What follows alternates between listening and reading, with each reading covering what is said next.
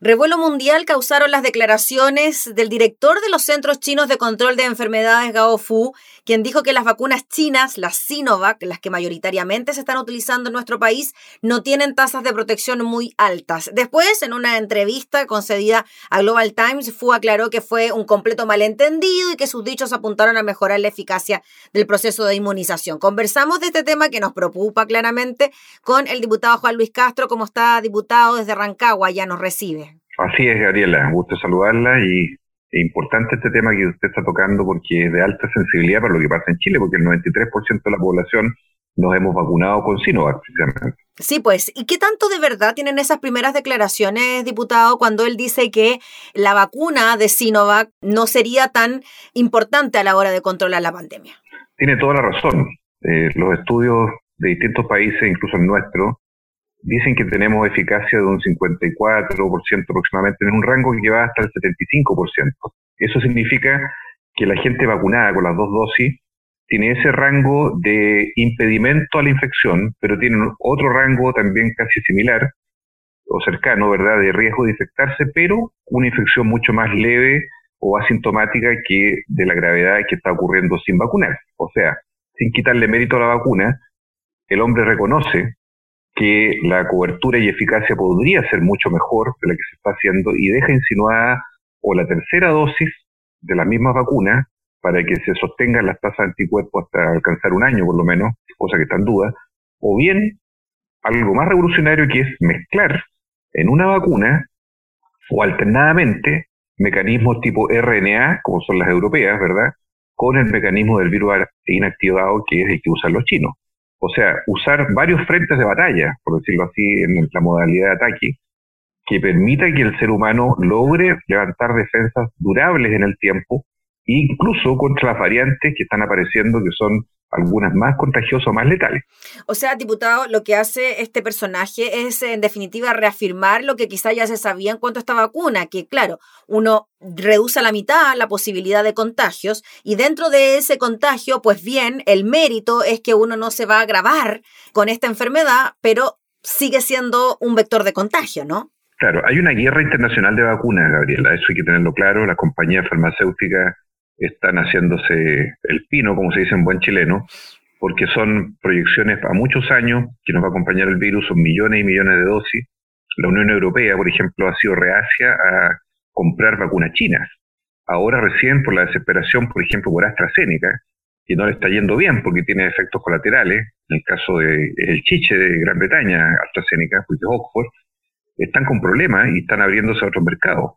Pero eh, hay países en Europa que están mirando a China, pero todo el mundo está entendiendo que no todo lo que brille es oro. O sea, lo que al principio, en diciembre, era el gran milagro de las vacunas, ahora estamos comprendiendo la letra chica de las vacunas, de todas, porque ninguna se salva de tener algunos bemoles, y por lo tanto, lo que insinuó el señor Fu es que va a tener que haber una interacción de distintas modalidades de vacunación, o sea, técnicas de RNA mensajero, técnicas de adenovirus, técnicas de virus inactivo, por mencionar las tres más comunes, porque aquí la humanidad va a requerir un esfuerzo complementario, sumatorio, de distintos procesos de vacunación para sostener los anticuerpos que uno levanta cuando se vacuna.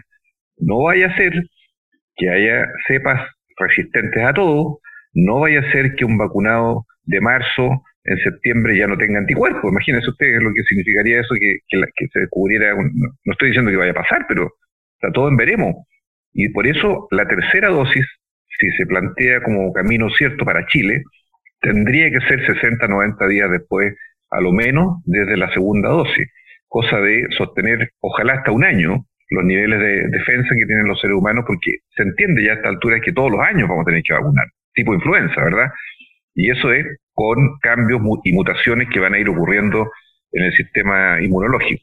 Así que yo creo que la retractación de este caballero fue más bien una salida diplomática para tratar de no crear pánico, pero mal entendido no hubo. Los que sabemos de esto y la comunidad científica saben que el señor Gong Fu dijo la verdad.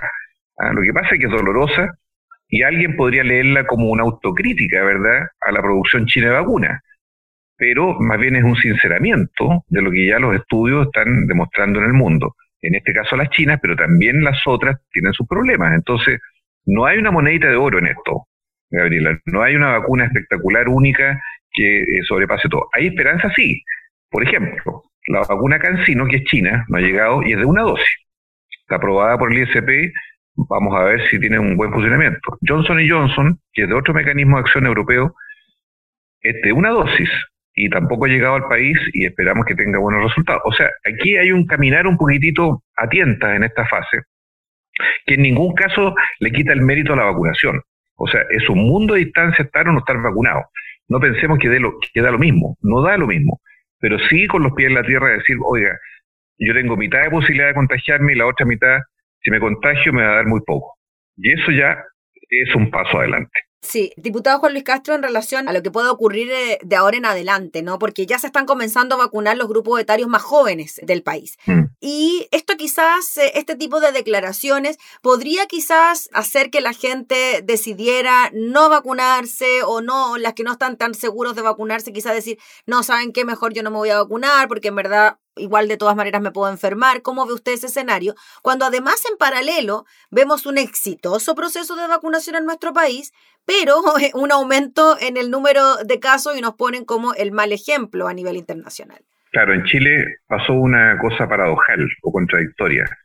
Gran velocidad de inicio de la vacuna. Hoy día no estamos teniendo la misma velocidad, ojo con eso, porque la Sinovac se está acabando. Recién el sábado llegaron unas últimas partidas, ¿verdad? Un millón y medio de dosis Estábamos vacunando a una velocidad de 250.000 personas diarias en febrero y gran parte de marzo. Y hoy día estamos vacunando 100.000 personas diarias en todo el país. Y de hecho hay críticas en muchos lugares, en comunas sobre todo, porque no les llegan las dosis del Ministerio de Salud para primera dosis.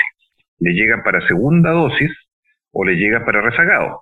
Entonces hay una ralentización de la vacunación. Esta semana solo hay dos edades en primera dosis, 48 y 49 años.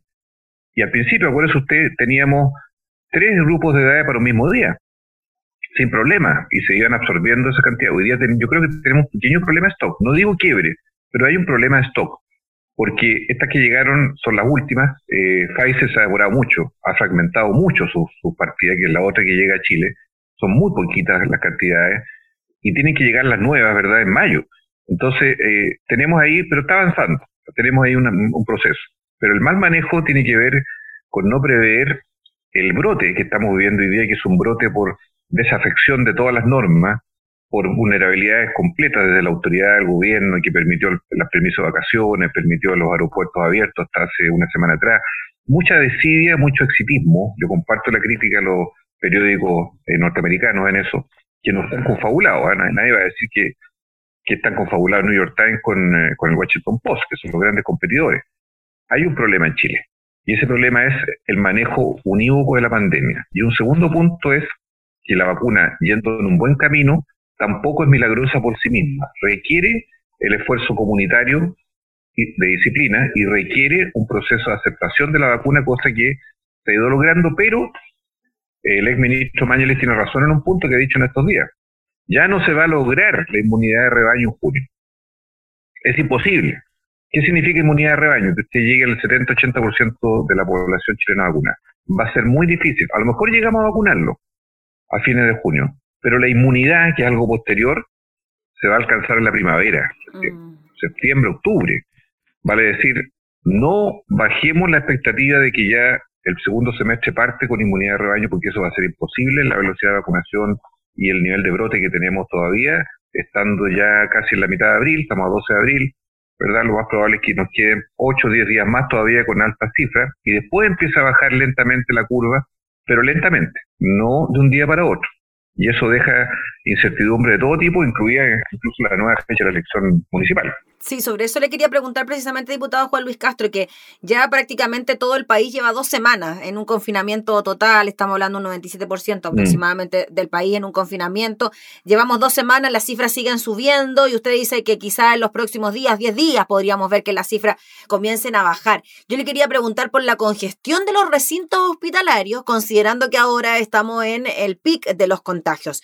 ¿Cuándo cree usted que esto se puede dar? Cuando ayer escuchábamos noticias de que en Valparaíso quedaban tres camas UCI y que a nivel nacional la ocupación de las camas críticas es de más de un 96, 97% incluso. Sí, lo hemos conversado con la autoridad acuérdese que hay un desfase de 7 a 10 días entre el pic de casos y el momento que alguien se infecta hasta el momento que alguien se agrava. Son dos momentos distintos. Claro, porque los 9.000 casos los tuvimos viernes sábado, entonces ya al próximo fin de semana podríamos tener una situación más crítica aún.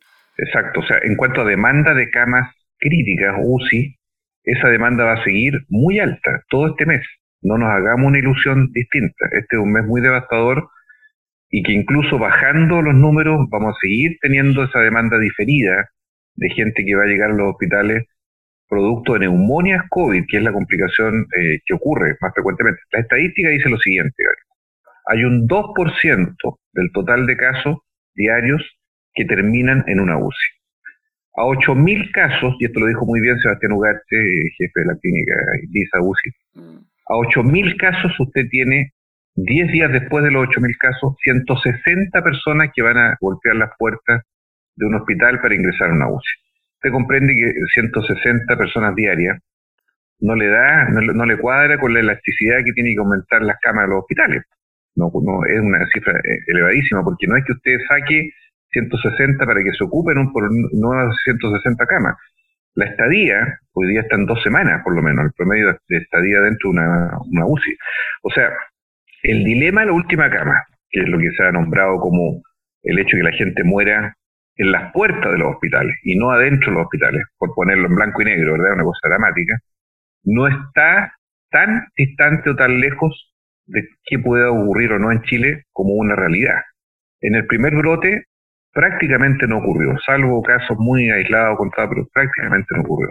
Hoy día tenemos casi 400 o 500 camas más que en el primer brote, y, pero tenemos una demanda, la peor cifra, acuérdense, fue 6.800 casos por día, que ocurrió una vez, en junio.